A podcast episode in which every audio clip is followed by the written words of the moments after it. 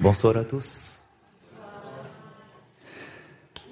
Avant tout, je voudrais m'excuser parce que ce soir, je ne pourrai pas parler normalement, vous comprenez. Je voudrais vous confier quelque chose.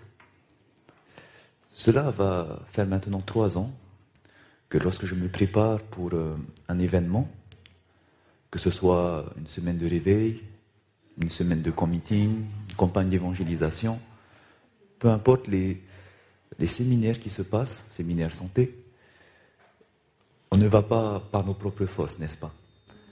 Et de même que dans le côté physique où cela demande une préparation, eh ben, Dieu m'a mis maintenant, depuis trois ans, cette discipline de faire que j'applique avant chaque événement. Donc ça va faire maintenant la septième fois que j'applique cela. Il s'agit simplement que pendant 40 jours, je vais faire en sorte que, au bout du 40e jour, je sois au top de ma forme. C'est-à-dire que je vais pratiquer un jeûne strict où je mange que du cru, aucun, aucune chose cuite, aucune chose transformée. Et aussi, je vais me reposer comme il faut, dormir à des heures fixes, me lever très tôt le matin, faire de l'exercice physique, vraiment être discipliné dans les moindres détails. Et lorsque je fais ça, je sais que Dieu bénit mes efforts, car au moment où eh ben, l'action est venue, Dieu peut m'utiliser pleinement avec toutes mes capacités physiques, mentales et spirituelles. C'est ce que je pratique maintenant depuis trois ans et je sais que Dieu m'a beaucoup aidé et je lui rends gloire pour cela. Ce, comme vous le savez, on veut être donner le meilleur, comme il a été vu hier dans la méditation. Et c'est ce que je pratique depuis maintenant trois ans. Mais voilà que cette semaine, en tout cas depuis hier avant-hier, il y a quelque chose qui est arrivé c'est vrai qu'on arrive dans un endroit où le climat n'est pas le même, mais je n'ai pas l'habitude de prêcher avec une voix comme ça. Ça fait huit ans que je prends la parole en public, que je prêche la parole de Dieu, et c'est ma première prédication avec une voix comme ça. Alors ça me fait tout bizarre.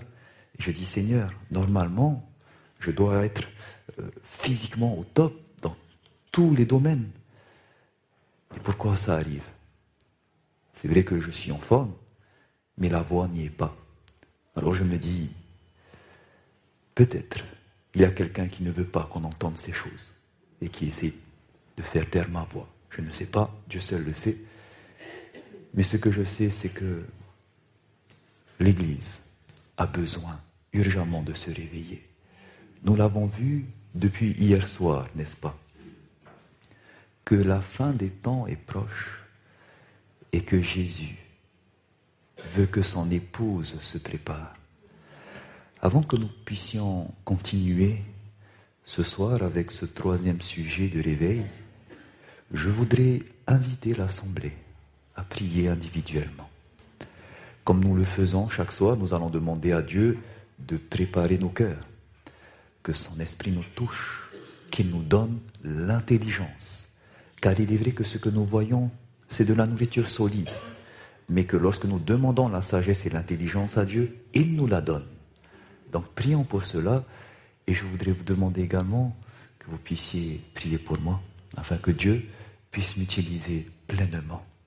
Voilà. Donc ceux qui le veulent, pouvez vous mettre à genoux, sinon restons assis, comme vous le voulez. Et dès que vous avez fini, nous nous redressons. Prions Dieu.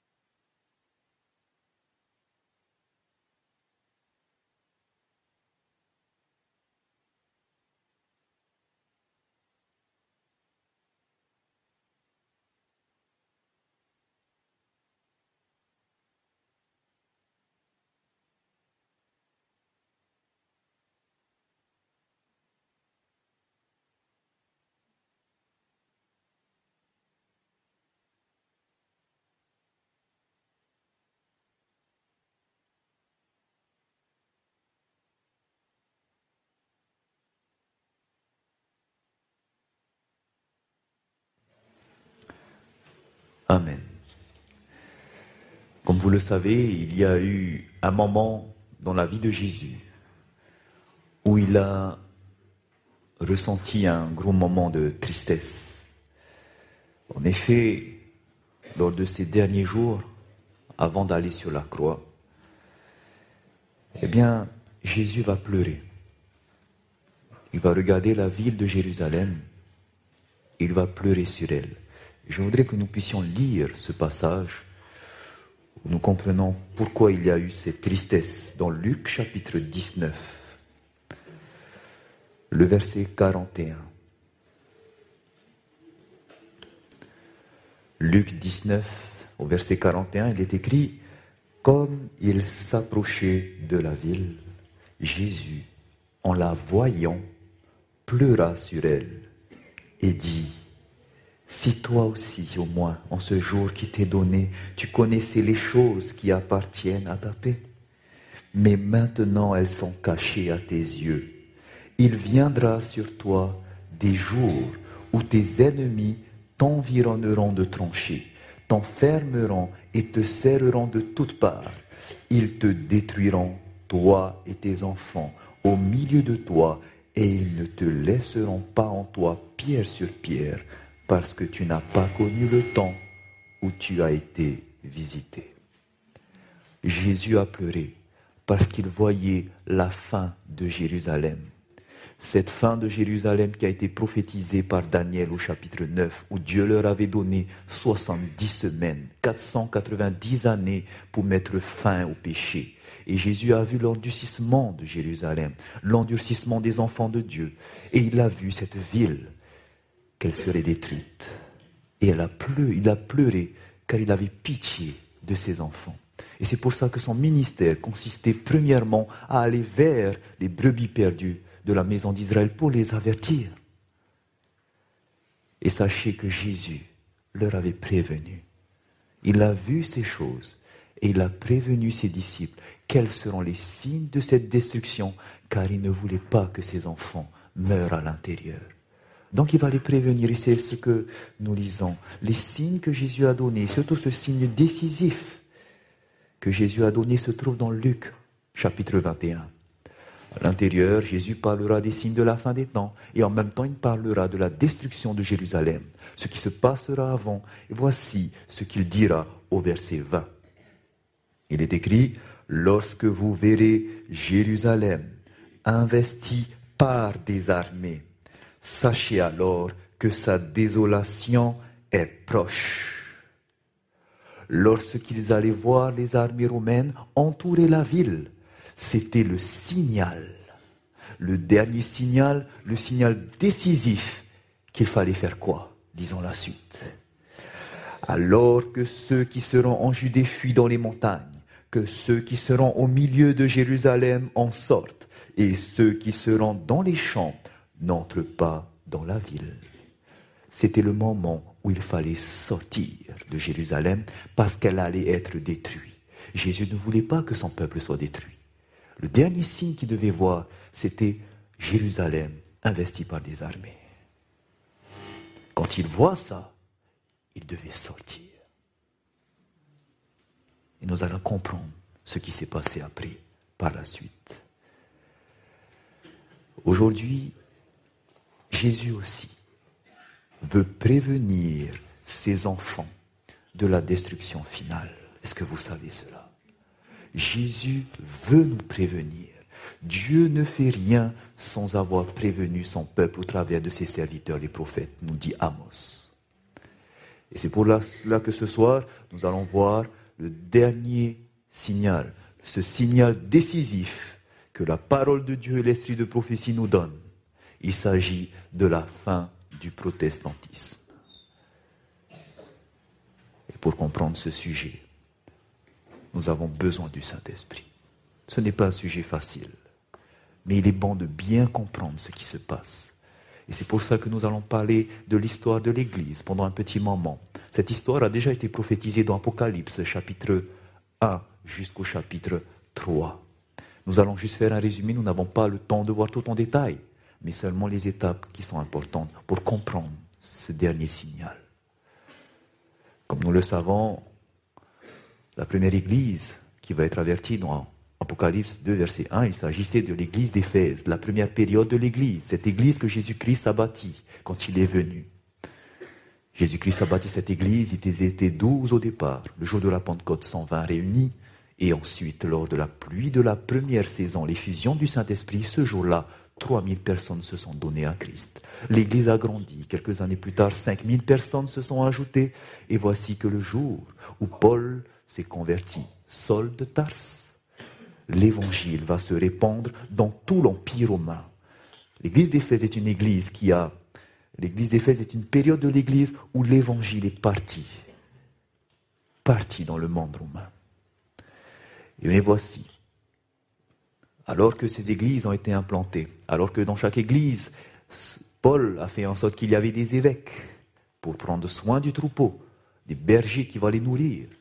Voici qu'au bout d'un moment, une certaine période de l'église, il va y avoir des choses qui vont se passer. En effet, l'église chrétienne a même converti certains empereurs. Quand je parle de conversion, je mets des guillemets. En effet, il y a cet empereur du nom de Constantin. Vous avez sûrement également entendu de l'empereur Justinien qui a été converti au christianisme. Eh bien, ces empereurs, ils vont commencer à se rapprocher de l'Église. Ils vont vouloir que leur peuple, l'Empire romain qui était païen, devienne aussi chrétien. Et c'est pour cela que, eh ben, par exemple, cet empereur Justinien va donner autorité à l'évêque de Rome. En effet, il y a un décret en 533 qu'il a fait qui reconnaissait l'évêque de Rome comme chef de toutes les églises. Ce qui veut dire que le pouvoir sera centralisé maintenant à Rome. Il y avait des évêques partout. Mais l'évêque de Rome, eh ben, on va lui donner le pouvoir d'être le chef de toutes les églises. 500 plus, 500, ans, 5 ans plus tard, en 538, ce décret va être appliqué. Et c'est ce que nous avons vu hier lorsqu'il y aura le règne de la papauté. 538 a commencé ce règne. Mais le problème, c'est que lorsqu'il y aura cette, cette confiance que l'Église et l'État, les empereurs vont avoir, cette union qu'ils vont faire, beaucoup de compromis vont entrer dans l'Église. Ces compromis seront faits pour pouvoir convertir la population païenne. L'Empire romain, on voudra qu'elle soit chrétienne. Et c'est à ce moment-là que, pour faciliter leur conversion, eh ben, on va prendre des choses que les païens faisaient. Et pour leur dire que maintenant, ben, vous allez garder les mêmes choses, mais vous allez juste changer votre mode d'adoration. Par exemple, le jour du repos va changer. Ils adoraient le Dieu soleil pour la plupart. Et cette adoration se faisait le dimanche. Sunday, comme on dit, le jour d'adoration du soleil. Eh ben, pour faciliter la conversion, on va dire, eh ben, gardez votre jour d'adoration, le dimanche. Et c'est pour cela que, au travers différentes phases de l'histoire de l'Église, on va changer le jour d'adoration du sabbat que les, premiers chrétiens observaient et on va le mettre au dimanche. Cela va se passer en 321 avec Constantin. Quatre ans plus tard, l'Église aussi va le voter lors du concile de Laodicée. Qu'est-ce qui va se passer encore? Eh bien, les païens qui adoraient les statues, les idoles, parce qu'ils avaient besoin de voir leur Dieu, eh bien, on va leur dire, vous pouvez garder cela. Le culte des idoles va être inséré dans l'Église. Sauf que, eh ben, les idoles qu'ils appelaient Jupiter, Isis, on changera leur nom. Par exemple, avant Jésus-Christ, vous avez ici Jupiter, le dieu Jupiter qu'adoraient les Grecs. Eh ben, quand il y aura ce mouvement, eh ben, la statue de Jupiter, qui est toujours celle-là, eh ben, on va juste lui donner un autre nom. Cette statue se trouve au musée du Vatican et on va lui donner le nom de Pierre.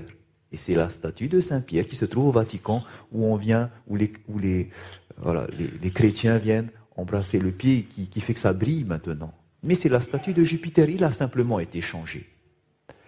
On adore toujours les idoles. C'est plus facile pour les païens. Par exemple, avant, ils adoraient ce dieu qu'on appelait le Moscophore, avant Jésus-Christ, 570 avant Jésus-Christ. Eh bien, le Moscophore, lorsqu'on va insérer le culte des idoles, ne sera plus appelé le Moscophore. Vous avez ici une représentation du Moscophore après Jésus-Christ, qu'on va appeler plus tard, au VIe siècle, le bon pasteur. Parce que le bon berger, c'est qui? C'est Jésus. Mais vous avez ici le Moscophore qui sera appelé le bon berger.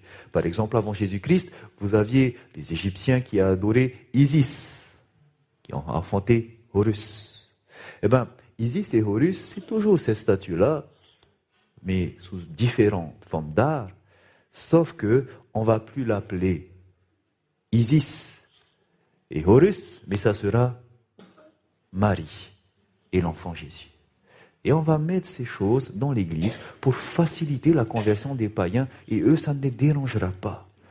On va également introduire des traditions grecques, comme par exemple l'immortalité de l'âme, que lorsqu'une personne meurt, eh ben, elle va aller directement, si elle a fait du mal, en enfer, ou sinon directement au paradis. Et si elle a fait un peu de bien dans sa vie, elle ira purger sa peine dans un lieu qu'on va appeler le purgatoire. Et ces traditions-là vont enrichir l'Église, surtout la doctrine du purgatoire, parce qu'on leur dira aux chrétiens que si vous voulez que vos peines soient rapidement purgées dans le purgatoire, il va falloir donner de l'argent à l'Église, il va falloir prendre l'Eucharistie, il va falloir faire tant de prières, assister à la messe, et c'est comme ça que va entrer ce qu'on appelle le salut par les œuvres. On va payer, on va donner beaucoup d'argent à l'Église.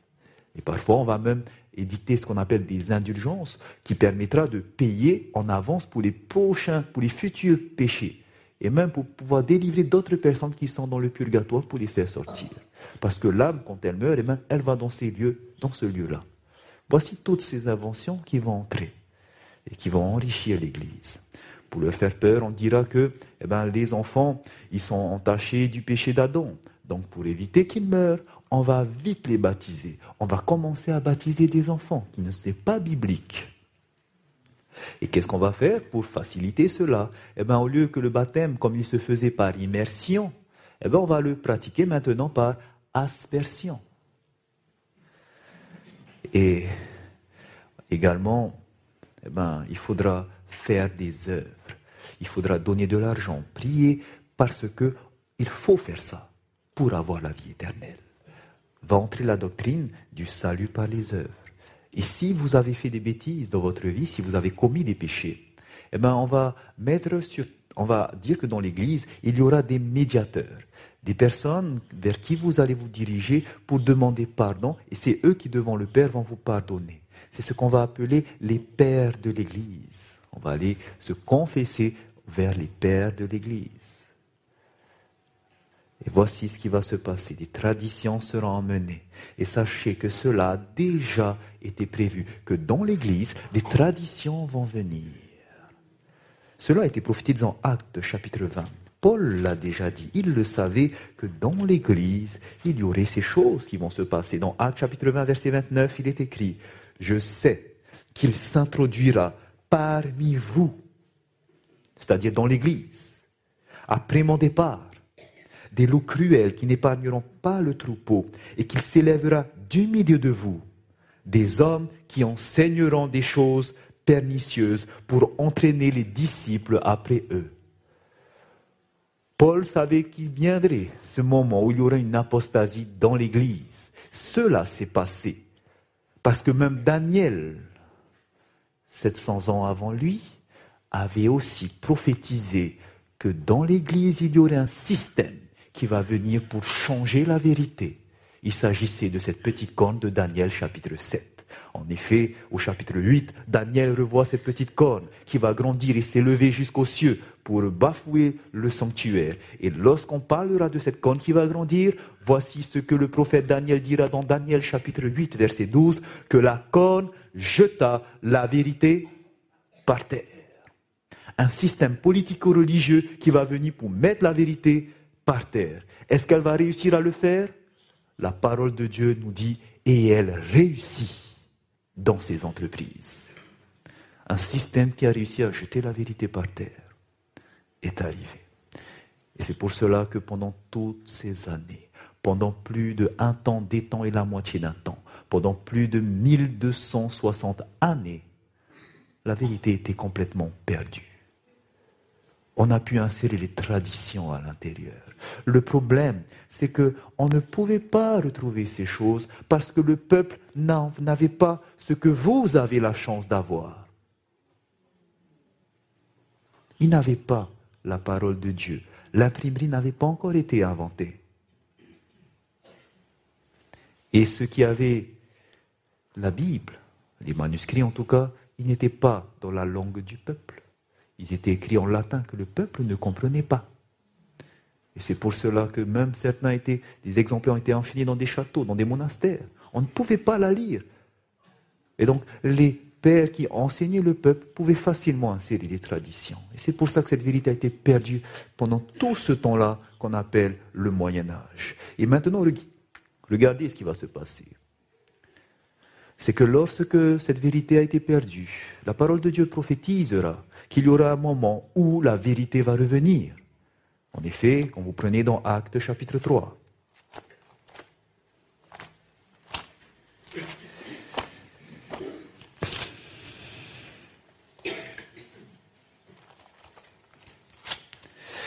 Lorsque nous lisons le verset 20, il est écrit afin que des temps de rafraîchissement viennent de la part du Seigneur et qu'il envoie celui qui vous a été destiné, Jésus-Christ, que le ciel doit recevoir jusqu'au temps du rétablissement de toutes choses dont Dieu a parlé anciennement par la bouche de ses saints prophètes.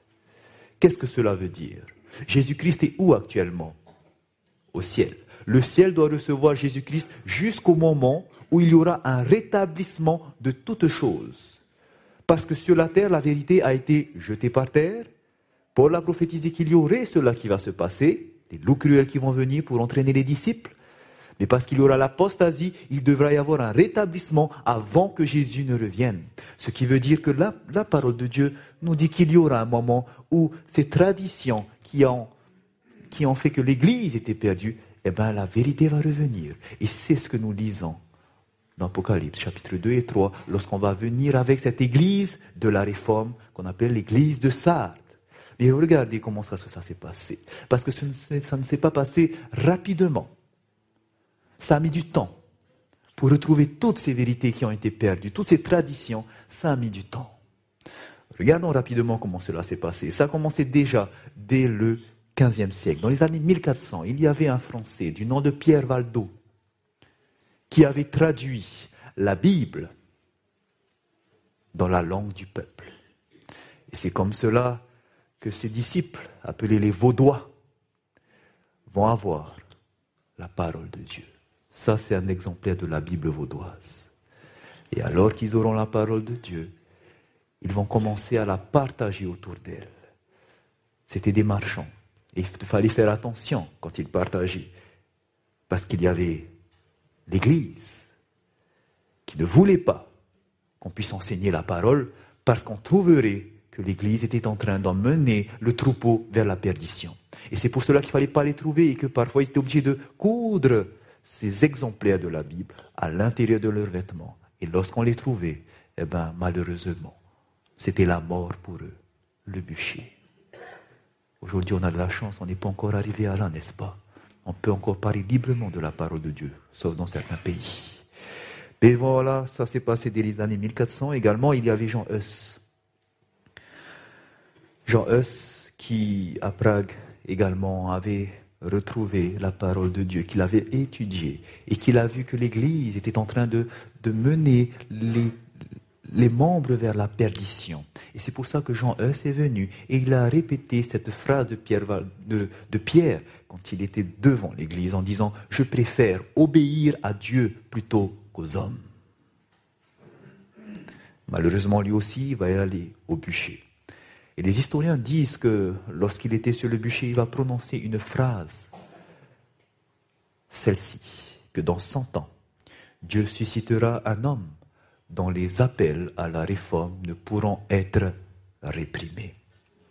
Ce qu'il a dit s'est réellement réalisé.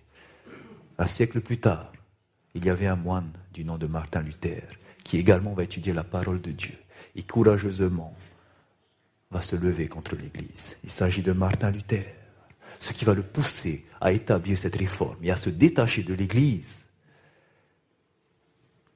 Ce qui va lui donner ce courage, c'est également l'étude de la prophétie. Lorsqu'il va étudier la prophétie de Daniel chapitre 7, il va voir que la parole de Dieu parle de ce pouvoir politico-religieux qui va égarer, jeter la vérité par terre. Il va voir que Jean l'appelle l'antéchrist, il va voir que Paul l'appelle le fils de la perdition et qu'il doit venir avant que Jésus ne revienne, et il a reconnu cela au travers de la papauté. Et c'est pour ça qu'il qu'il n'avait pas peur, qu'il n'avait pas de crainte à aller parce que la parole s'est réalisée. On ne peut plus suivre ce système, disait-il. Et donc, lorsqu'il étudiera la parole de Dieu, il va voir que malheureusement, il ne va pas tout trouver ces vérités qui ont été changées.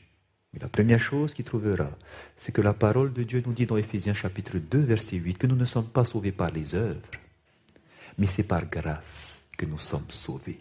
Au moyen de la foi, cela ne vient pas de nous, mais c'est un don de Dieu.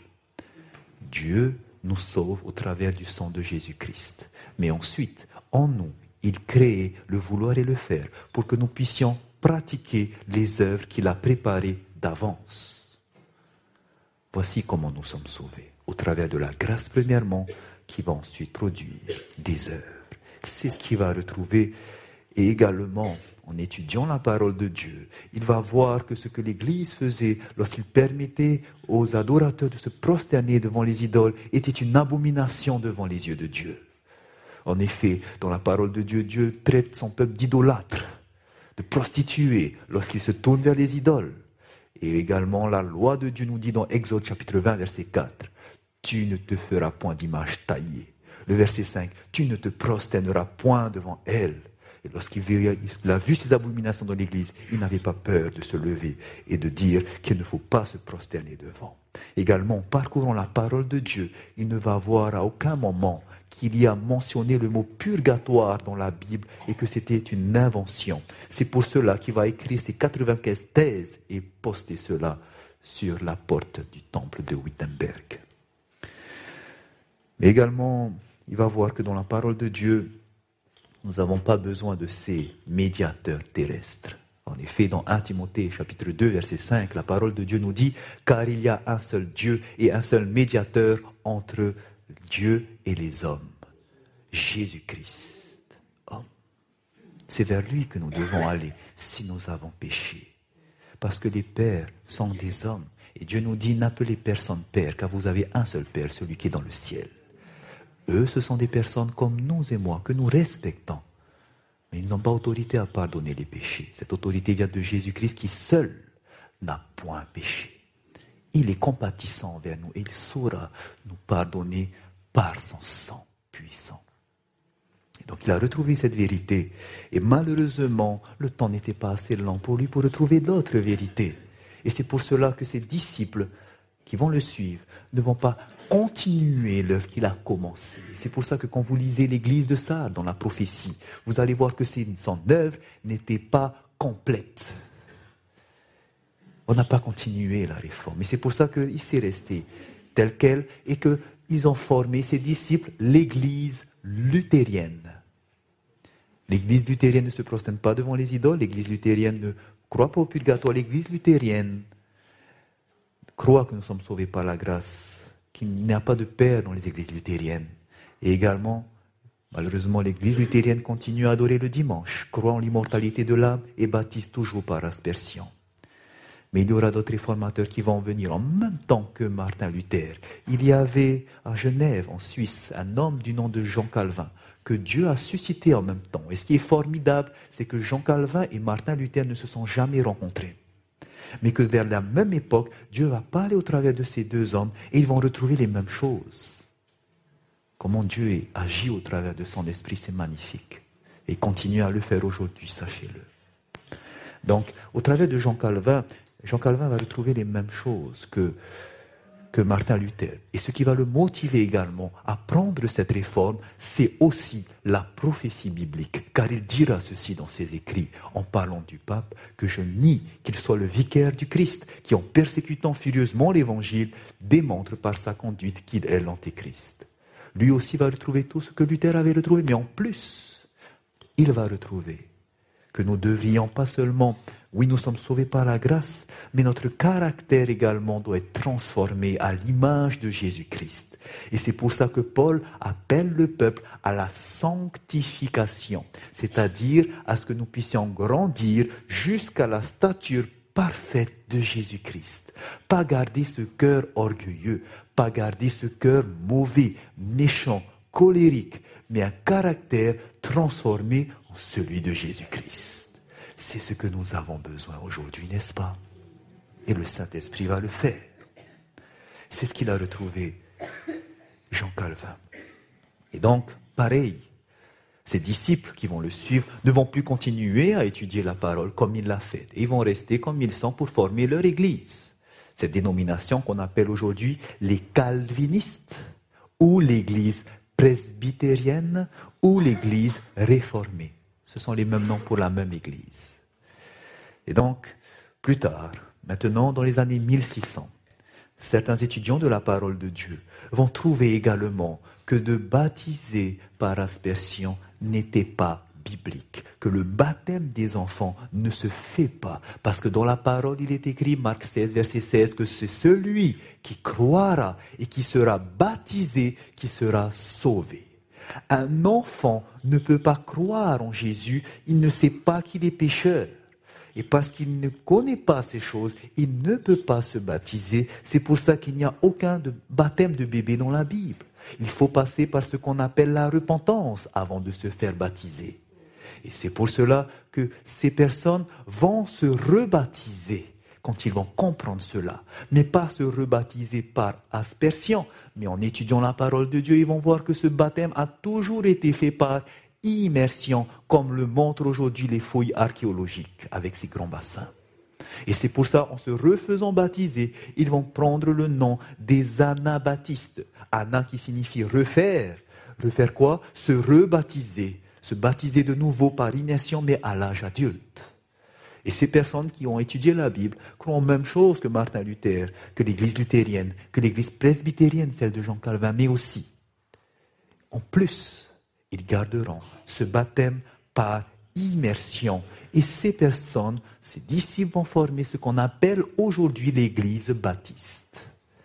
Également au XVIIIe siècle, vous allez voir les vérités, comme vous le voyez, reviennent petit à petit. Au XVIIIe siècle, dans les années 1700, en Angleterre, John Wesley, avec son frère, Charles Wesley, eux aussi ont compris toutes ces choses. Le baptême par immersion, le salut par la grâce, la sanctification. Mais en allant plus loin, ils vont voir que l'apôtre Paul nous invite à faire attention à notre corps qui est le temple du Saint-Esprit à Corinthiens 6, 19. Devons faire attention. Dieu veut que nous soyons saints comme il est saint, saints de l'intérieur. Et c'est pour ça que ces personnes ne mangent pas également tout ce qui est impur, font attention à ne pas mettre d'alcool, tous ces produits nocifs pour la santé dans notre corps. Et avec son frère, ils vont également promouvoir cette réforme. Pourquoi? Pourquoi ils n'auront pas peur de faire cette réforme? Parce que eux aussi, grâce à la prophétie biblique, ils auront cette force d'y aller, parce que ça s'est réalisé. Ils diront par exemple, John Wesley, il est aussi, en parlant du pape, proprement dit, le fils de la perdition car il a causé la mort d'innombrables multitudes. Il est celui qui s'élève au-dessus de tout ce qu'on appelle Dieu ou de ce qu'on adore il est l'antéchrist. Et donc, connaissant la prophétie, ils sont partis, ils n'avaient pas peur. Ses disciples vont former l'église méthodiste. Vous voyez donc que les églises qui se forment, ils viennent petit à petit parce qu'on retrouve une partie de la vérité, ils forment une église. Et on retrouve une partie de la vérité, ils forment une église. C'est pour cela que malheureusement ce n'est pas complet. comme le dit Dieu, ce que j'ai contre toi, c'est que tes œuvres ne sont pas parfaites. Et voilà, toujours continuons dans ce mouvement de réforme. Au 19e siècle, il y avait cet Américain du nom de William Miller. William Miller, baptiste. Lui aura accepté toutes ces vérités.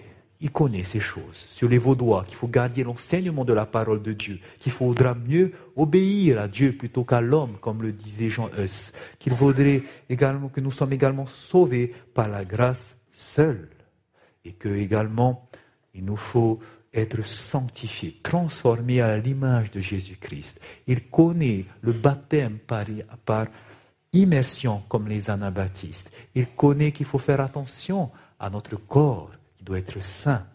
Et également ce qu'il étudiera en plus, cet homme, c'est qu'il étudiera les signes de la fin des temps. Et il verra que nous sommes arrivés à une période critique qui a été prophétisée, le temps du retour de Jésus.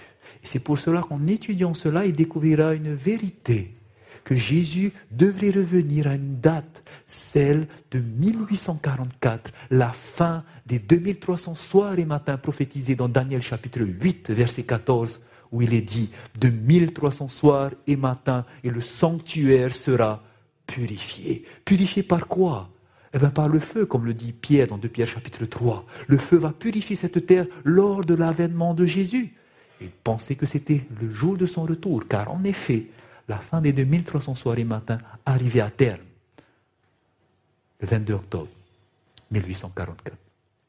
Et donc il prophétisait cela, et il y a eu un grand mouvement à cette époque, car ce n'était pas seulement lui, mais partout dans le monde, on prophétisait cela. Aux États-Unis, ce mouvement s'appelait le mouvement millérite, et ce mouvement qui s'est étalé dans le monde a pris le nom de mouvement adventiste les croyants l'avènement de Jésus. Et ils venaient de différentes dénominations, luthériens, presbytériens, méthodistes. Ils croyaient que Jésus allait revenir. Et en étudiant la parole de Dieu, ils savaient qu'au retour de Jésus, il y aurait une résurrection des morts. Et c'est là qu'ils ont compris que les morts n'étaient pas au ciel quand ils meurent. Ils ne vont pas en enfer, ils ne vont pas au purgatoire. Pourquoi? Parce qu'on nous dit que quand Jésus revient, tous ceux qui sont dans les sépulcres entendront sa voix et ressusciteront. Les uns pour la vie, les autres pour la mort. Où est-ce qu'ils ont entendu la voix? Ils étaient dans le sépulcre. Ce qui veut dire que quand ils meurent, ils sont sur terre. Et quand ils étudient la parole de Dieu dans Ecclésiaste, ce que Jésus a dit au sujet de la mort, ils sont en train de dormir. Ils vont comprendre que, le, que la mort est un sommeil. Et cette vérité est venue seulement à partir des années 1840. Et c'est ce que croient tous ceux qui sont issus de ce mouvement adventiste, comme les témoins de Jéhovah par exemple. Et donc, vous voyez que ces vérités sont revenues petit à petit. Et c'est pour ça que ça a formé toutes ces dénominations qui sont sorties de l'Église. Et ces, ces dénominations, eh ben, les voici toutes. En gros, les principales des dénominations. Et quel était le point commun le point commun entre toutes ces dénominations. Qu'est-ce qui a fait qu'ils sont sortis? Qu'est-ce qui leur a donné le courage de le faire? Si vous regardez bien, tous croyaient en une chose. Premièrement, c'est qu'ils croyaient en la parole de Dieu et qu'ils voulaient l'étudier pour retrouver de nouvelles vérités.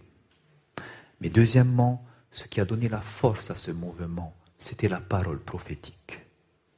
Parce qu'ils croyaient que le système d'église mère était dans l'apostasie, ils trouvaient le besoin de s'en séparer et de former leur dénomination. Et donc, tous ont pour point commun l'étude de la prophétie de l'Antéchrist. Il faut sortir. C'est pour ça qu'ils n'avaient pas peur de craindre l'Église, même jusqu'à mourir sur le bûcher pour cela. Vous vous souvenez ce que je vous disais hier soir? Il faut comprendre d'où est-ce qu'on vient, pourquoi nous croyons. Et la prophétie nous montre que nous ne pouvons pas nous tromper parce que tout ce que Dieu a écrit s'est réalisé. Et c'est pour ça que nous aussi, au travers de la prophétie, nous pouvons être fortifiés, comme l'ont été ces réformateurs. Donc, frères et sœurs, sachez que lorsque ce mouvement de la réforme est venu, il y a quelqu'un qui n'était pas content, n'est-ce pas? Satan n'était pas content. Et c'est pour cela qu'il va tout faire pour contrer cette réforme. Et c'est alors que dans l'histoire de l'Église est arrivé ce qu'on appelle la contre-réforme. Nous avons étudié hier une partie de cela. Comment est-ce que l'Église va faire pour contrer la réforme? Il va susciter des intellectuels, des personnes intelligentes, parce qu'ils ne vont plus utiliser maintenant la force, pourquoi? Parce que la prophétie nous dit dans Daniel chapitre 7 qu'il va persécuter les saints, ce système. Et s'il continue à persécuter, ben, ça va prouver que c'était bien eux. Mais non, ils vont plus utiliser la force pour cela. Et maintenant, ils vont utiliser la ruse au travers de leur intelligence. Changer la parole de Dieu. Regardez comment est-ce qu'ils ont fait. Nous avons vu comment est-ce qu'il en fait dans toute la chrétienté. Les protestants étaient entourés d'ennemis formidables. Les premiers triomphes de la réforme passée, Rome rassemblait de nouvelles forces dans l'espoir de l'écraser. C'est alors que se fonda l'ordre des jésuites, le défenseur de la papauté le moins scrupuleux, le plus puissant et le plus cruel. Les jésuites vont intervenir, ces intellectuels, pour venir ramener les protestants vers les catholiques. Cet ordre a été fondé par Ignace de Loyola en 1534. Nous avons vu ce qui s'est passé. Il sort de la compagnie, il se nomme également compagnie ou société de Jésus. Juste une petite remarque. Sachez que même dans l'Église, aujourd'hui, il y a des enseignements qui viennent de Ignace de Loyola. Faites attention lorsque vous entendez parler de prière contemplative. Je ne sais pas si c'est arrivé ici. Ce sont des enseignements qui viennent de lui. Ils sont rusés. Prière contemplative, exercice spirituel, où il faut réciter des phrases, il faut faire le vide en soi. Si vous avez entendu ces choses-là, lâchez, ça vient de l'ennemi. Il y a beaucoup de choses qui sont introduites dans l'Église parce qu'ils sont intelligents. Mais soyez toujours basés sur la parole de Dieu, à la loi et au témoignage. Si on ne parle pas ainsi, il n'y aura pas d'aurore pour le peuple toujours sur la parole. Vérifiez toutes choses, comme les Bériens. Donc, regardez, comment est-ce qu'ils vont le faire Au travers des jésuites? Comment est-ce qu'ils vont faire pour amener les protestants? Ils ne vont pas utiliser la force, comme nous le disons, mais ils vont utiliser leur intelligence. Et parmi ces jésuites, il y avait ce jésuite du nom de Francisco Ribera. Et voici la ruse qu'il va trouver. On nous dit ceci. Comme 1590, Ribera publia un commentaire sur l'Apocalypse pour contrer l'interprétation qui prévalait parmi les protestants, laquelle interprétation identifiait la papauté à qui? À l'Antéchrist. C'est ce que nous avons vu. Tous les protestants, les réformateurs, croyaient que l'Antéchrist, c'était la papauté, cette bête qui sort de la mer, vous vous souvenez? Qu'est-ce qu'il va faire? Ribera appliqua toute l'Apocalypse, sauf les premiers chapitres, à la fin des temps plutôt qu'à l'histoire de l'Église. Donc l'Antichrist, qui va venir au chapitre 13, devait, être un seul personnage unique qui serait reçu par les Juifs et qui rebâtirait Jérusalem dans le futur. Comment est-ce qu'il va le faire cela? Regardez. Ribera niait que l'antichrist scripturaire protestant de 2 Thessaloniciens 2 soit assis dans l'Église de Dieu, tel que l'affirmait Augustin, Jérôme, Luther et de nombreux réformistes. Il établit un antéchrist infidèle en dehors de l'Église, alors que Paul a dit qu'il viendra où? Parmi vous. Il va les mettre en dehors de l'Église. Il viendra plus tard dans le futur pour reconstruire Jérusalem. Où est-ce qu'il va aller chercher cette idée? Dans la prophétie. De même qu'ils utilisaient la prophétie pour combattre, eh bien, il va prendre la prophétie. Il va prendre la prophétie de Daniel chapitre 9, que normalement, en tant qu'adventiste du septième jour, vous devez maîtriser, la comprendre, surtout. Cette prophétie qui annonçait la venue de loin du Messie, du Christ, la date de son arrivée. En effet, Daniel chapitre 9, versets 26 à 27, voici ce que vous lisez. Après les 62 semaines, un oin sera retranché et il n'aura pas de successeur. Le peuple d'un chef qui viendra détruire la ville et le sanctuaire et sa fin arrivera comme par une inondation. Il est arrêté que les dévastations dureront jusqu'au terme de la guerre. Il fera une solide alliance avec plusieurs pour une semaine et durant la moitié de la semaine, il fera cesser le sacrifice et l'offrande. Le dévastateur commettra les choses les plus abominables jusqu'à ce que la ruine et ce qui a été résolu fondent sur le dévastateur.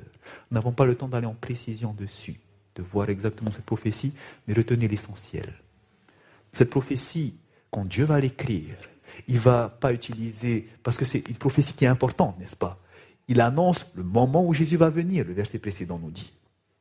Et c'est pour cela que quand Dieu veut souligner quelque chose dans la parole de Dieu, il n'a pas aujourd'hui, comme on peut le faire, un stabilo. Il n'a pas, comme on peut le faire, mettre en caractère gras. Mais il utilise une figure de style qu'on appelle la forme chiastique, qui vient de qui? La lettre X. c'est une figure de style qui pointe que quelque chose est important. Comme le livre d'Apocalypse, vous vous souvenez? Il est écrit en forme chiastique, c'est le seul livre. Donc dans Daniel chapitre 9, vous avez une forme chiastique à l'intérieur parce que là on annonce la venue de Jésus. C'est important. Donc quand on lit ces versets-là, il ne faut pas le lire de façon linéaire, mais il faut le lire de façon croisée. Ce qui veut dire que ce qui est en vert, par exemple, quand vous le lisez, après les 62 semaines, un oin sera retranché et il n'aura pas de successeur. On parle de qui? On parle de loin, du Messie, qui va venir après les 62 semaines. 62 semaines après que la parole qui a dit que Jérusalem sera rebâtie va être annoncée en 457 avant Jésus-Christ. Donc il va venir à cette date-là, 62 semaines après.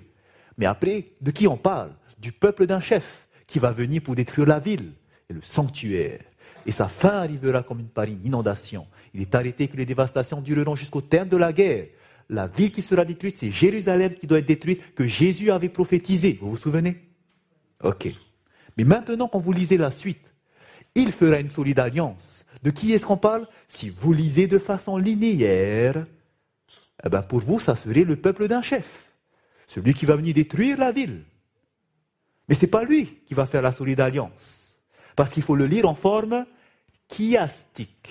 En d'autres termes, celui qui va faire la solide alliance, c'est celui qui vient avant. C'est loin qui va faire la solide alliance. Avec plusieurs, pour une semaine. Et durant la moitié de la semaine, il fera cesser le sacrifice et l'offrande. Le dévastateur maintenant, on repart sur le dévastateur à partir de là commettra les choses les plus abominables jusqu'à ce que la ruine, ce qui a été résolu, fonde sur le dévastateur. Et cette prophétie-là, les, les étudiants connaissaient comment l'interpréter. On savait qu'après les 62 semaines, c'est-à-dire il y a 7 semaines et 62 semaines, c'est-à-dire 69 en tout, 7 semaines, 62 semaines, 69 semaines, et eh ben, pendant cette période, et eh ben, un oin va venir ce oin qui va venir, qu'est-ce qu'il va faire? Une solide alliance pendant une semaine. Une semaine, ça fait sept années. Au milieu de la semaine, on nous dit un oin sera retranché. Et c'est pour ça que au milieu de la semaine, trois jours et demi, un jour égal un an, trois ans et demi après que le Messie est arrivé, son ministère s'est terminé, il est mort sur la croix au bout de trois ans et demi. Il a fait une solide alliance pendant une semaine avec le peuple juif. Et voici que cette dernière semaine, tout a été réalisé. Et à la fin de la semaine, on arrive en 34 où Pierre ou Étienne a été lapidé. Cette prophétie était claire pour ceux qui l'étudiaient. Il fallait le lire en forme chiastique. Mais quel était le plan du jésuite Francisco Ribera? Eh bien, cette prophétie-là, qui parlera du chef qui va venir détruire Jérusalem, eh bien, il va le mettre au futur. Comment il va le faire? Regardez. Au lieu de le lire sous la forme chiastique, il va l'interpréter ça sous la forme linéaire. En d'autres termes, oui, il y aura le chef qui va venir, qui va détruire la ville, qui va commettre des choses abominables, mais ce même chef va faire une solide alliance. Cet ennemi vient de l'extérieur, pas de l'intérieur. C'est lui l'antéchrist. Il va faire une solide alliance de sept années, une semaine. Au milieu de la semaine, il va faire cesser les sacrifices. C'est lui qui, comme Paul le dit dans 2 Thessaloniciens 2, va s'asseoir dans le temple de Dieu, à se proclamer lui-même Dieu. C'est lui le fils de la perdition qui va venir dans le futur. Donc cette solide alliance d'une semaine que l'ennemi va le venir faire, il ne va pas le faire quand Jésus va venir. Il va le faire, mais dans le futur. Ce qui veut dire que les 62, les 62 semaines qui terminent ici, 69 semaines, cette semaine 62, eh bien, avec la dernière semaine, la dernière semaine, c'est comme si on prend un élastique et qu'on le met dans le futur. Et on dit, lui, celui qui va accomplir ça, c'est l'antéchrist. Ce qui veut dire que l'antéchrist n'est pas encore venu. On ne peut pas dire que l'antéchrist, c'est la papauté, puisqu'il doit venir de l'extérieur. Voici comment ont été interprétées les prophéties, frères et sœurs. Et c'est pour ça qu'on ne peut pas étudier la parole de Dieu sans avoir la prophétie, parce que sinon vous serez autant perdu que beaucoup aujourd'hui le sont. C'est pour ça que la parole de Dieu est une lampe. De Pierre 1, verset 19. Une lampe qui brille dans un lieu obscur jusqu'à ce que vienne apparaître le jour. La parole prophétique est importante, frères et sœurs. Elle est importante, ne la négligez pas. Examinez toutes choses, prenez ce qui est bon. Donc, ça se met au futur. Et c'est pour ça que c'est l'Antéchrist qui va venir faire cette solide alliance. Il va s'asseoir dans le temple. Donc, il faudra que le temple de Jérusalem, à la fin, soit présent. Donc, ce raisonnement que Francisco Ribera, ce jésuite, a mis en place, eh bien, ça va être inséré maintenant, vous savez où? Dans les églises protestantes. Au travers, premièrement, de John Nelson Darby. C'est une des personnes qui va semer ça dans l'église protestante. Lorsqu'il va écrire ses commentaires, il va écrire que cela doit se passer dans le futur. Cet antéchrist doit venir à la fin. Il n'est pas dans l'Église, mais il vient de l'extérieur. Et à la fin des temps, il va faire une solide alliance avec les Juifs. Il va faire entrer ce qu'on appelle le dispensationalisme, mais ça c'est théologique, on n'a pas besoin d'entrer de, dans les détails. Également, va reprendre cela Ingersoll Schofield. Et dans ses commentaires, il va expliquer la même chose la Bible d'Arby et surtout la Bible Schofield, sachez-le, c'est ce qui est utilisé dans les écoles de Bible protestantes, surtout en Amérique. Et voici comment sont formés les pasteurs protestants avec ce raisonnement que l'antéchrist n'est pas le pape ou la papauté, mais que l'antéchrist vient dans le futur. Et donc, il ne voit pas de problème à être ami avec la papauté, même s'il y a des petites choses qui nous distinguent. Voyez maintenant comment ça se passe? Ce zèle qu'avaient les réformateurs, parce qu'ils connaissaient la vérité au sujet de la prophétie que c'était le fils de la perdition, maintenant on enlève ça. Et voici ce qu'ont en tête aujourd'hui les protestants, surtout les évangéliques en Amérique. Et donc, avant que cela ne vienne, eh ben, ils disent que avant que cela ne vienne, que cette solide alliance soit faite avec les Juifs, eh ben, les chrétiens seront enlevés lorsque Jésus reviendra. L'Église est enlevée. Hein? Nous monterons avec Jésus et quand il sera enlevé, c'est un enlèvement secret. Il va être enlevé et ensuite Jérusalem qui a été rebâtie, eh ben, à l'intérieur de Jérusalem, dans le temple, va venir l'Antéchrist. C'est pour cela que lorsque vous regardez chez les évangéliques, surtout en Amérique, ils ne votent pas cette nation qui est chrétienne protestante, ils ne votent pas pour un président qui ne soutienne Israël. Pourquoi? Parce que tous les présidents doivent soutenir Israël pour que Israël retrouve sa primauté, qu'elle retrouve la place du temple et que à ce temple-là doit être rebâti le temple prophétisé dans Ézéchiel chapitre 40. Vous avez entendu du troisième temple, non? Ce troisième temple qui doit être rebâti à Jérusalem. Pourquoi? Parce qu'on doit retrouver ça pour que le temple soit rebâti, pour que l'antéchrist doit venir à l'intérieur. Ils veulent que la prophétie s'accomplisse. C'est pour ça que vous entendez ces choses en nouvelles parfois. Troisième temple, les plans sont, prêts, on va le rebâtir. Ils défendent Jérusalem, les Américains, parce qu'il faut que la prophétie s'accomplisse. Une fois qu'elle sera faite, on sait que l'Église va être enlevée à ce moment-là. Et quand elle va enlever, c'est de manière secrète. Et pendant qu'elle est enlevée, c'est alors que viendra une période de tribulation sur la terre. Et là, ça sera le temps pour les Juifs de, se préparer. Et une fois qu'ils seront prêts, ben, Jésus reviendra une troisième fois pour les prendre. Et c'est alors que viendra le règne des mille ans. Voici la compréhension de ces, protestants, surtout dans le mouvement évangélique. Et cela est tellement ancré que vous avez des films qui sont sortis, comme par exemple Left Behind, avec Nicolas Cage. C'est exactement l'histoire que je viens de vous raconter, mais en film. Et ça, c'est accepté par tout le monde c'est ancré chez les protestants. Et, c'est pour ça que maintenant, ben, pour eux, l'antéchrist, voilà, c'est du dehors, c'est plus dans l'église. Et on nous dit, il est résultat de son œuvre, c'est-à-dire celle de Ribera, déformation et diffamation de la vérité prophétique. Alors certains pourront se dire, mais on n'a pas besoin de savoir ces choses-là, c'est pas important. C'est secondaire. Frères et sœurs, quand Dieu dit quelque chose, c'est secondaire Regardez bien ce qui va se passer à cause de ça. Comprenez ce qui s'est passé à cause de ça. À cause de ça, maintenant, les protestants, ils ne prêchent plus que l'antéchrist, c'est la papauté. À cause de ça, les protestants ne sont plus intéressés par la prophétie. À cause de ça, les protestants ne se disent pas protester contre l'Église catholique. Mais aujourd'hui, la définition du protestantisme, regardez sur Internet, ce n'est pas protester, mais c'est pro-testamentaire. C'est-à-dire, pour, le testament, l'évangile. Voici aujourd'hui une définition que vous trouverez sur le protestantisme. On est pour l'évangile.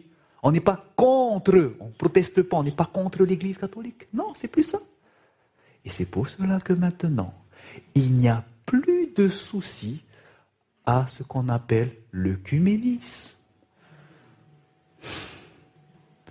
Puisque ce n'est plus la bête, ce n'est plus l'antéchrist, on n'a plus de soucis. Et c'est pour cela que lorsque vous prenez l'ensemble des dénominations protestantes, voici comment est-ce que vous pouvez le découper avec les principaux mouvements, mouvements, mouvances. Vous avez 72% d'évangéliques, les anglicans, l'église luthérienne, la première, presbytérienne, l'église anglicane, c'est l'église d'Angleterre protestante. C'est pour cela que depuis, il y a plus aussi à s'unir. Et c'est pour cela qu'on n'a pas à s'étonner lorsqu'on voit, par exemple, l'Église luthérienne qui a signé lors de l'anniversaire de la réforme le 31 octobre 1999 un acte de réconciliation avec l'Église catholique, avec un cardinal Édouard, Cassidy qui l'a représenté pour signer un acte de paix. Imaginez que Luther soit vivant à ce moment-là, qu'est-ce qu'il dirait? Il n'y a plus de soucis maintenant. C'est pour cela que quand vous prenez par exemple les évangéliques, les évangéliques regroupent entre autres toutes ces dénominations. Eh ben, vous prenez l'église méthodiste. En 2006, sept ans plus tard que les luthériens ont signé, en 2006, lors de la conférence générale mondiale de l'église méthodiste, qu'est-ce qu'ils ont fait? C'était en Corée. Eh bien, eux aussi, ils ne trouvent pas euh, ne trouve pas dérangeant de signer un accord de paix avec l'Église catholique. Imaginez John Wesley, le fondateur de l'Église méthodiste, présent à ce moment-là. Qu'est-ce qu'il va dire? Vous voyez comment l'Église est égarée? Parce qu'on n'étudie plus quoi?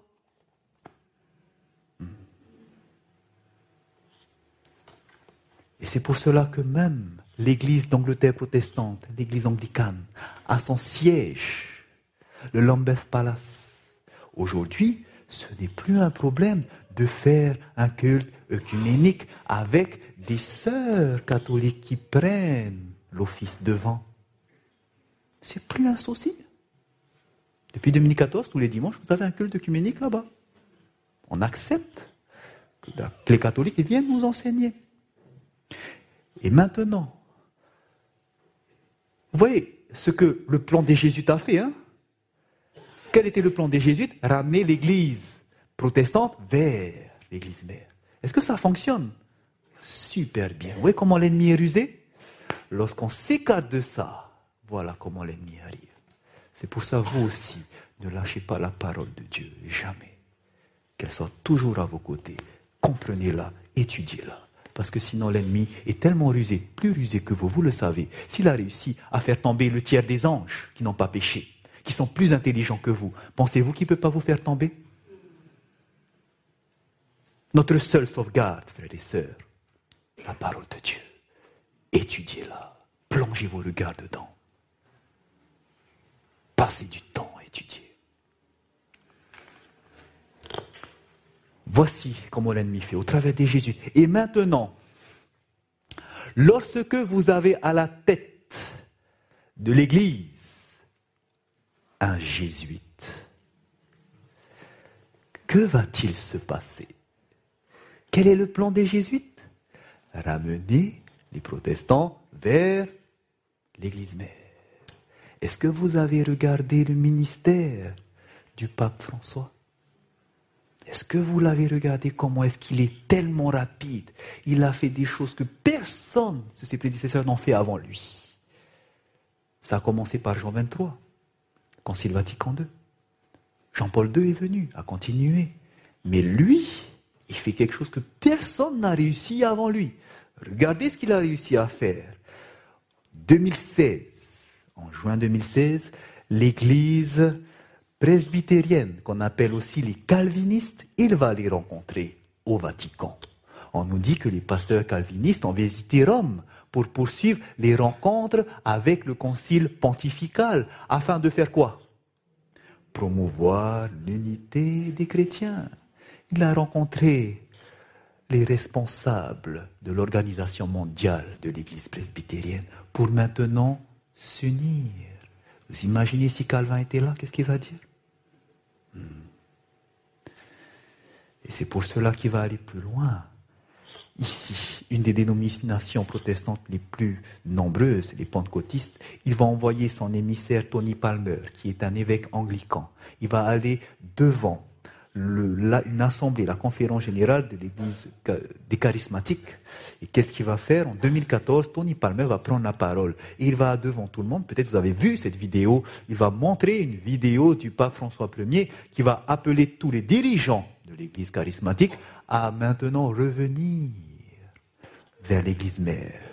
Il va appeler tout le monde à revenir, à s'unir. Nous sommes des frères. Nous avons besoin de nous réunir. Revenez à moi. Et à la fin de cette vidéo que Tony Palmer a montrée, tous les dirigeants se sont levés et ont applaudi et ont accepté ce qu'il appelle du pape. Vous voyez comment est-ce qu'il arrive à ramener autant de monde? Parce qu'il est jésuite. Et regardez également, l'Église évangélique est représentée à l'échelle mondiale par ce qu'on appelle l'Alliance évangélique mondiale, représentée par Cliff, Tunicliffe Joff. Et, et Tunicliffe également a rencontré le pape. C'était en 2016, en juin. Et ils se sont rencontrés le pape. Donc le pape a rencontré les évangéliques, les pentecôtistes, les leaders pentecôtistes, dans l'esprit de Jean 17. Vous voyez la prière de Jésus dans Jean 17. Que tous soient un comme moi je suis un en toi. L'unité, eh ben c'est dans, cette, dans, dans, cet esprit qu'il va les rencontrer. Le secrétaire général de l'Alliance évangélique mondiale, Geoff Tunicliffe, va dire ceci, que ces rassemblements ont exprimé clairement le besoin d'une plus grande réconciliation dans l'Église en tant qu'unité, en soulignant le désir que la prière du Christ dans Jean 17 soit réalisée. Ils se sont rencontrés pour unir l'Église évangélique luthérienne 99, presbytérien 2016, anglican 2014. Tout le monde est réuni. Et qu'est-ce qui s'est passé? Le 7 juillet 2014, quelque chose s'est passé lors d'un dîner que le pape a fait en invitant au Vatican des, des prédicateurs évangéliques qui prêchent à la télé et qui représentent plus de 800 millions de protestants. Ces prédicateurs évangéliques, ils seront réunis au Vatican et dans leur discussion, ils vont proposer quelque chose. Suite à cette discussion, c'était Tony Palmer qui l'a confié, il disait qu'ils allaient discuter de mettre en place une signature, de déclarer la paix, une paix pour l'unité dans la mission. Et ils vont décider de signer cet acte de réconciliation de paix lors du 500e anniversaire de la réforme, c'est-à-dire trois ans plus tard, le 31 octobre 2017. On va signer pour dire maintenant c'est terminé, on est tous unis. Et vous savez que cet événement-là, tout a été fait pour que ça arrive à son succès. Pour qu'il n'y ait plus maintenant de séparation entre l'Église protestante et l'Église catholique. En effet, bien avant les préparatifs, en mai 2016, le président du Conseil de l'Église évangélique d'Allemagne dira en 2017, le 500e de la réforme devrait constituer un événement profondément écuménique, européen et international. Toutes les nations, on va faire cet œcuménisme chez le protestantisme. Il nous dit ceci que grâce à cette différence notable avec les autres commémorations des siècles passés, nous envoyons un signal de réconciliation et souhaitons prendre un nouveau départ.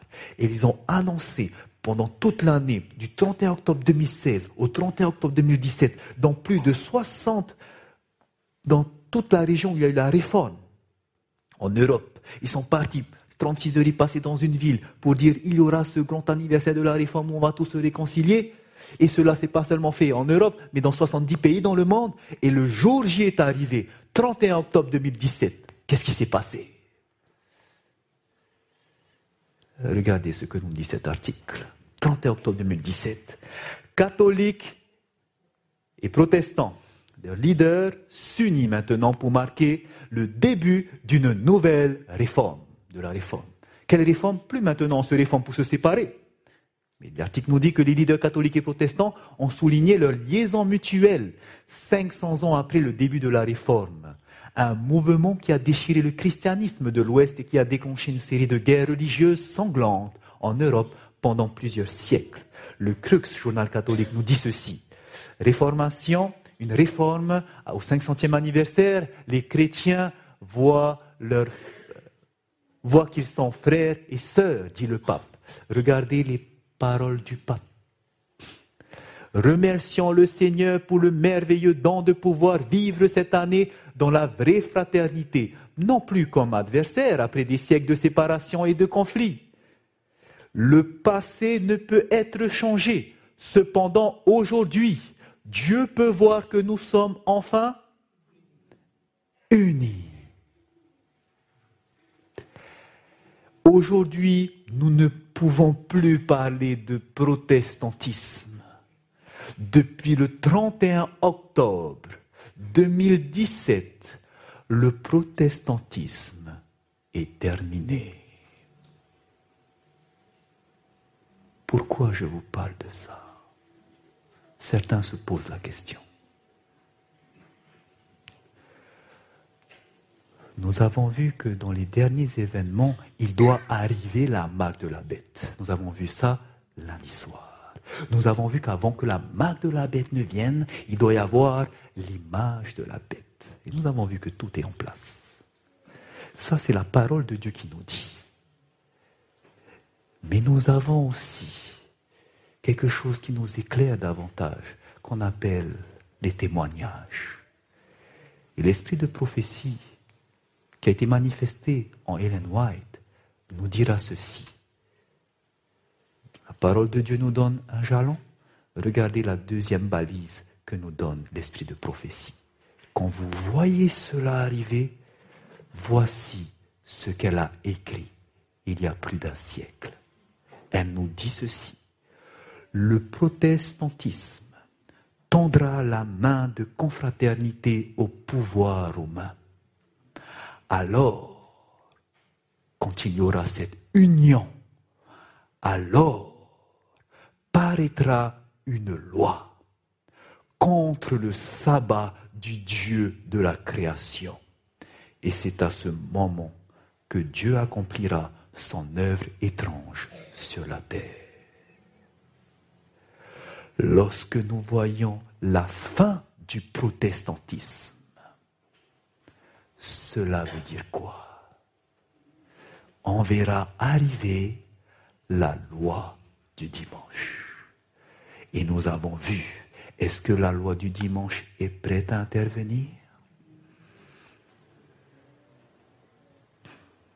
Vous avez vu hier. Voici les deux balises que nous avons. La parole de Dieu nous montre que l'image de la bête est prête à se former, car l'amendement Johnson a été mis de côté par Trump lui-même. L'image de la bête, qui devait la faire? Les habitants de la terre. Et pourquoi il le réclame? Parce que Trump, en 2017, en juin, a dit qu'il s'est retiré maintenant des accords de Paris. Et maintenant, les gens veulent soutenir l'accord de Paris et mettre en place Laudato aussi, qui réclamait le repos dominical. Les gens veulent. C'est en place. Deuxième balise, l'esprit de prophétie nous donne, quand vous voyez les catholiques et les protestants s'unir, pam, à ce moment, sachez que la loi du dimanche va venir. Est-ce que cela aujourd'hui est possible Tout est en place, frères et sœurs. C'est pour cela que pour la première fois, dans l'histoire de l'Église adventiste, vous avez des sentinelles qui sont en train de promouvoir et d'annoncer aux membres d'Église, fuyez dans les campagnes, quittez les villes. Par exemple, Doug Bachelor n'a jamais fait ça avant, mais il est en train de former des personnes comment quitter les villes? Vous avez également le ministère Apocalypse Ministries, Living Mana, qui disent aux personnes, il faut sortir. Pourquoi? Parce que tout est là, la loi du dimanche arrive, et que l'esprit dit prophétie nous dit dans événements des derniers jours, page 195, que lorsque vous verrez ça, il est temps de sortir. Aux États-Unis, on prépare les membres, ceux qui ont le cœur ouvert, à sortir des villes. Parce que là-bas, il y aura le carnage, comme nous dit la prophétie. Il n'y a jamais eu ça dans l'histoire de l'Église adventiste depuis que l'Église est là. Première fois. Pensez-vous que c'est par hasard que ces choses arrivent? Pensez-vous que c'est un hasard? Tout a été écrit et sont en train de s'accomplir sous nos yeux. Je vous disais que Jésus avait pleuré, n'est-ce pas? Il avait pleuré sur son Église, sa première Église, les Juifs, Israël, parce qu'il ne voulait pas qu'ils périssent. Alors il les a prévenus en leur disant que lorsque vous verrez les armées investir Jérusalem, sortez.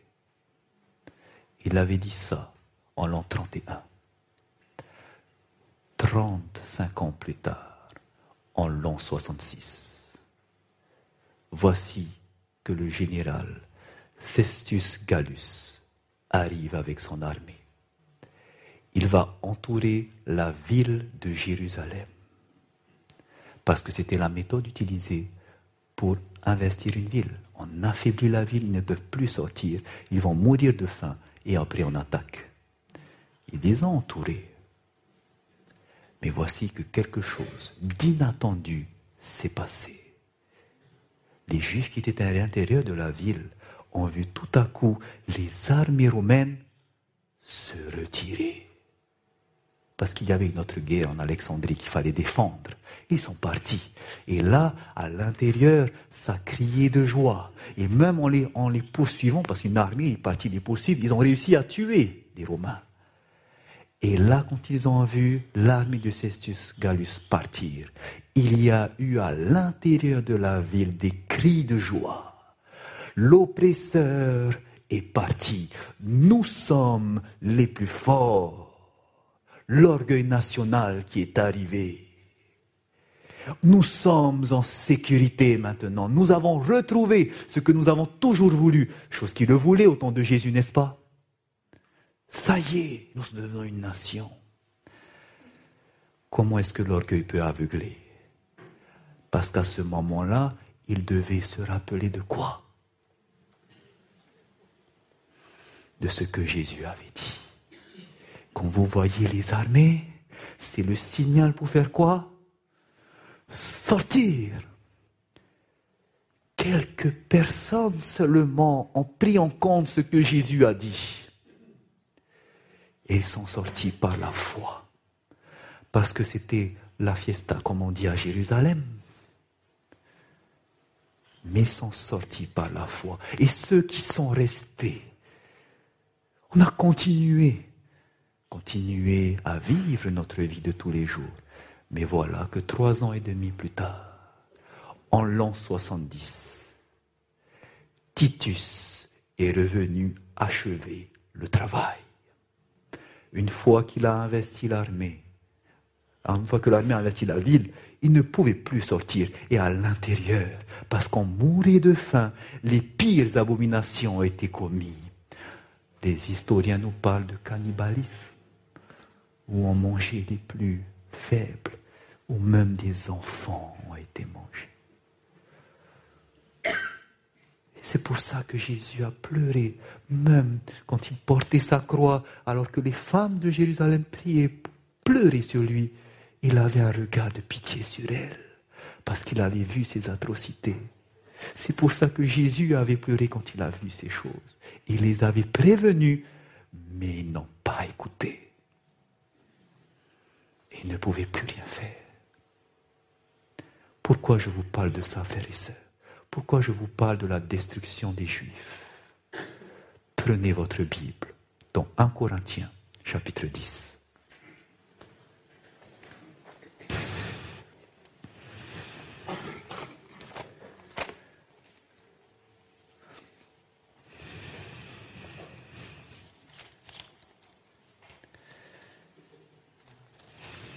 1 Corinthiens chapitre 10, nous lisons le verset 11. En parlant d'Israël, regardez ce qu'il est écrit.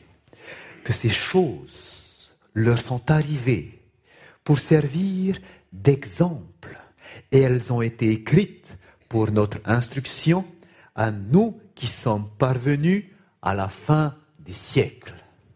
Les choses qui se sont passées sur Israël ce sont des choses pour nous instruire, nous qui sommes arrivés quand? À la fin des siècles. Frères et sœurs, ça, c'est quelque chose pour nous dire, attention, l'histoire va se répéter sur Israël spirituel. Et maintenant, comprenez ce qui s'est passé.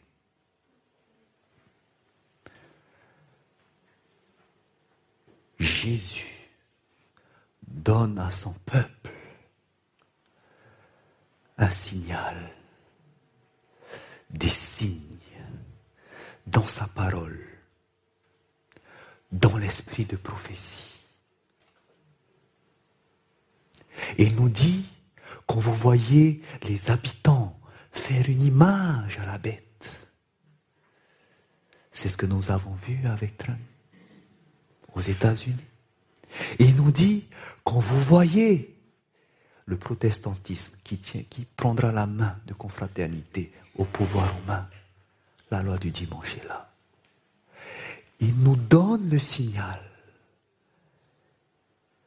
Et regardez maintenant ce qui s'est passé.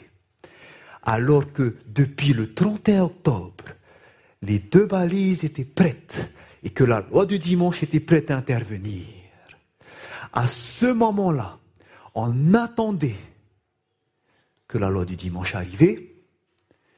voici que un mois et demi plus tard, vous savez ce qui s'est passé? L'ordre exécutif de Trump, en disant qu'il allait mettre l'amendement de Johnson de côté, a été mis de côté par le Sénat américain.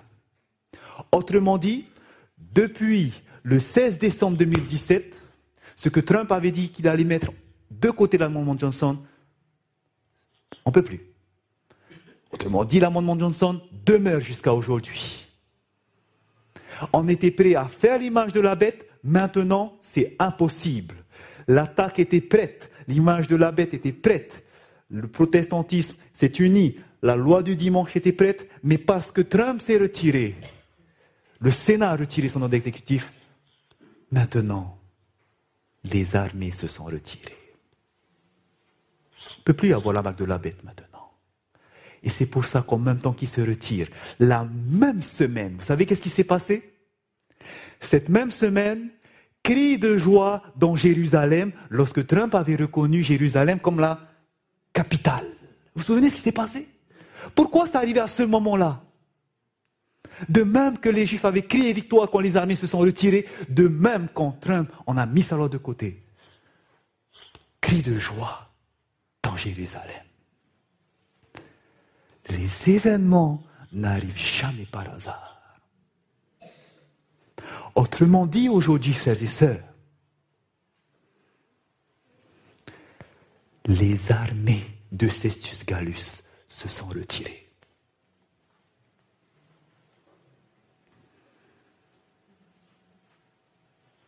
Ça veut dire quoi alors? Que faut-il faire? Sortir de la ville sortir de Jérusalem. Ça veut dire que ton cœur, que ce ne soit pas Sodome qui est à l'intérieur, que tu puisses laisser ton cœur à Jésus-Christ. Il est temps d'aller vers les montagnes, la montagne de Sion, où se trouve l'Éternel. Il est temps de laisser ce monde et de revenir parce que à partir d'aujourd'hui, nous savons que quand la loi du dimanche va venir, elle va surprendre beaucoup de personnes. Et c'est pour ça qu'aujourd'hui, Dieu est en train d'avertir son peuple. Préparez-vous, préparez-vous, préparez-vous.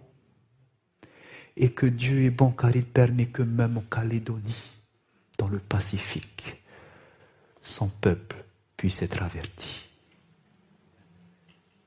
Aujourd'hui aussi, Jésus est en train de pleurer parce qu'il sait que même ici, des enfants ne prendront pas au sérieux les appels qu'il les adresse. On aura beau dire, aujourd'hui peut-être il y a des personnes qui seront contentes d'entendre ces choses. Mais Jésus a dit que quand la graine est semée, il y a là différentes terres. Les personnes porteront du fruit, mais d'autres, ils retourneront dans leur vie de tous les jours.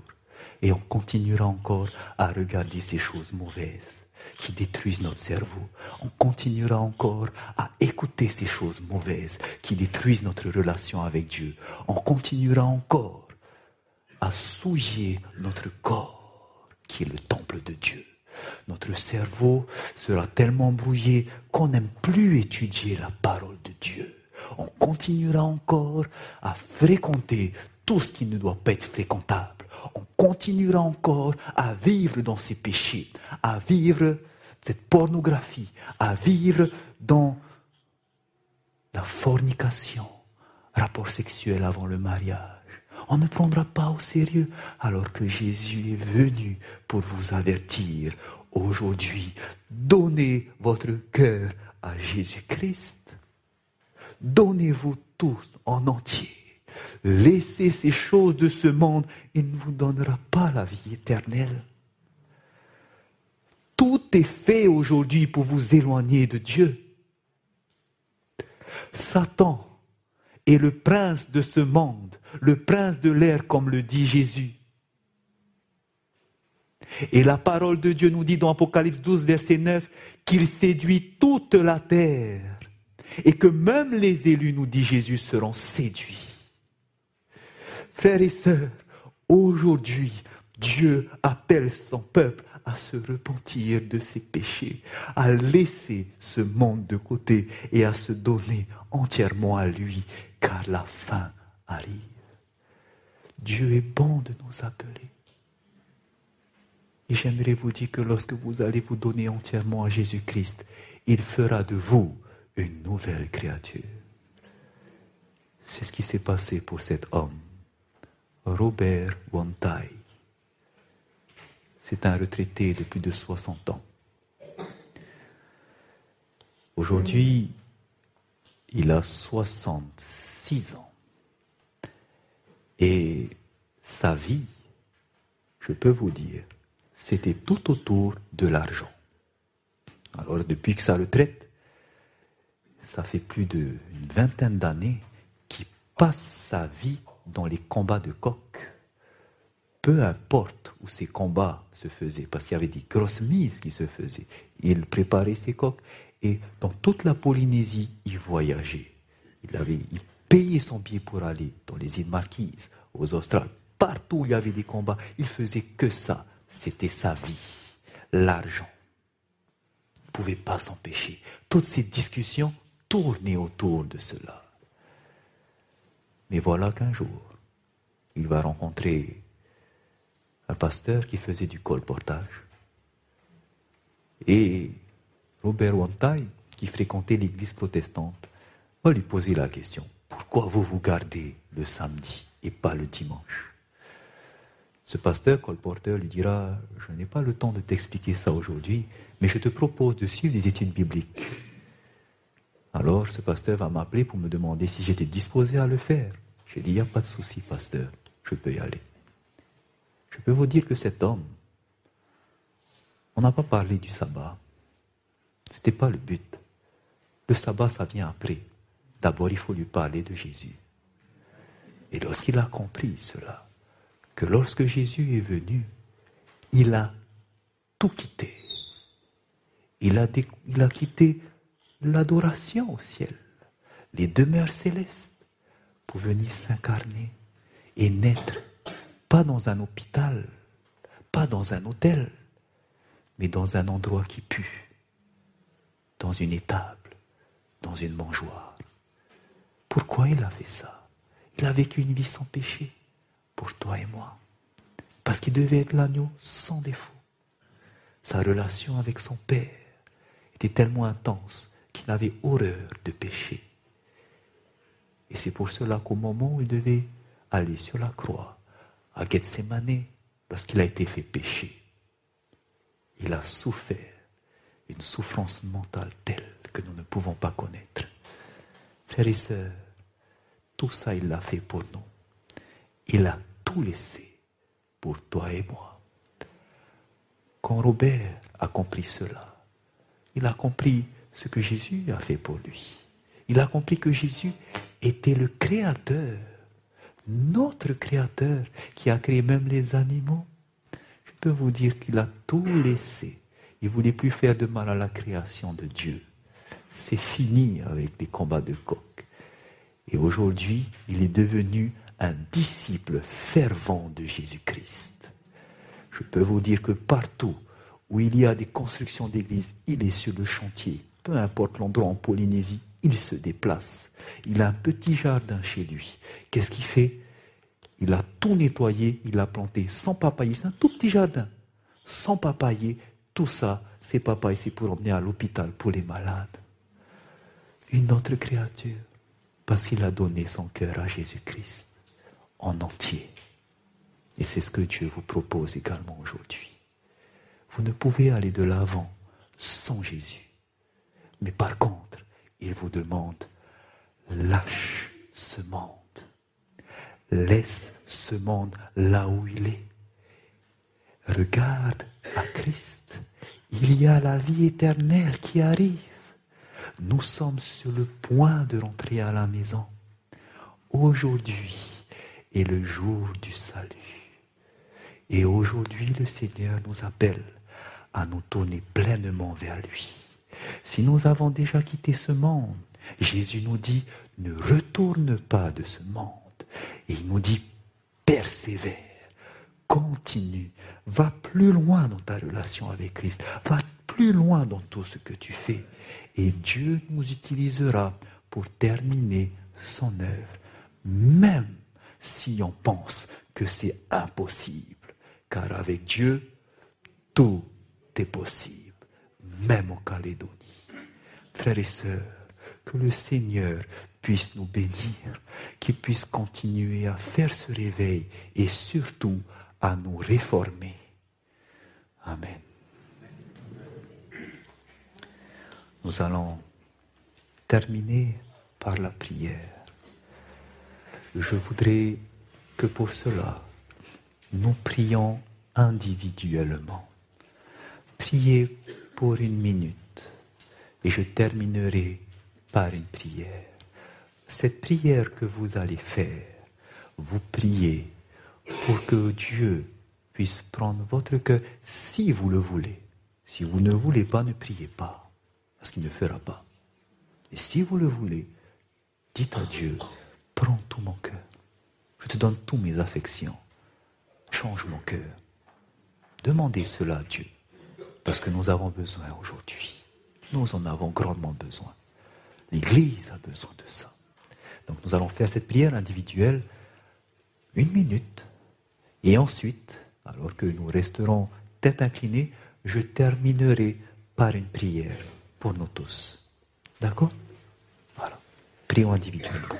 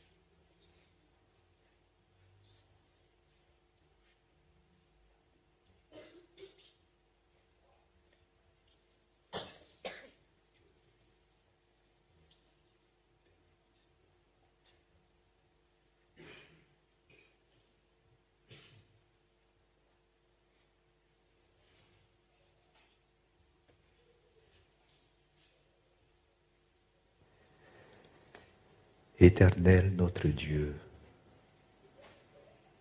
aujourd'hui tu vois tes enfants, le cœur humilié, contrit, parce que nous reconnaissons que nous n'avons peut-être pas agi comme tu le voulais. Seigneur, nous voulons te remercier car tu nous rappelles à l'ordre. Tu nous montres encore que ce soir, que les armées se sont retirées et que c'est le moment que notre cœur lâche prise ce monde de perdition. Tu nous appelles à tourner les regards vers Jésus-Christ, notre souverain sacrificateur.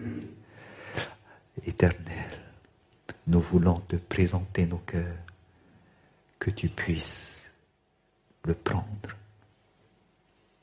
Change-nous, donne-nous de nouvelles motivations, crée en nous de nouvelles intentions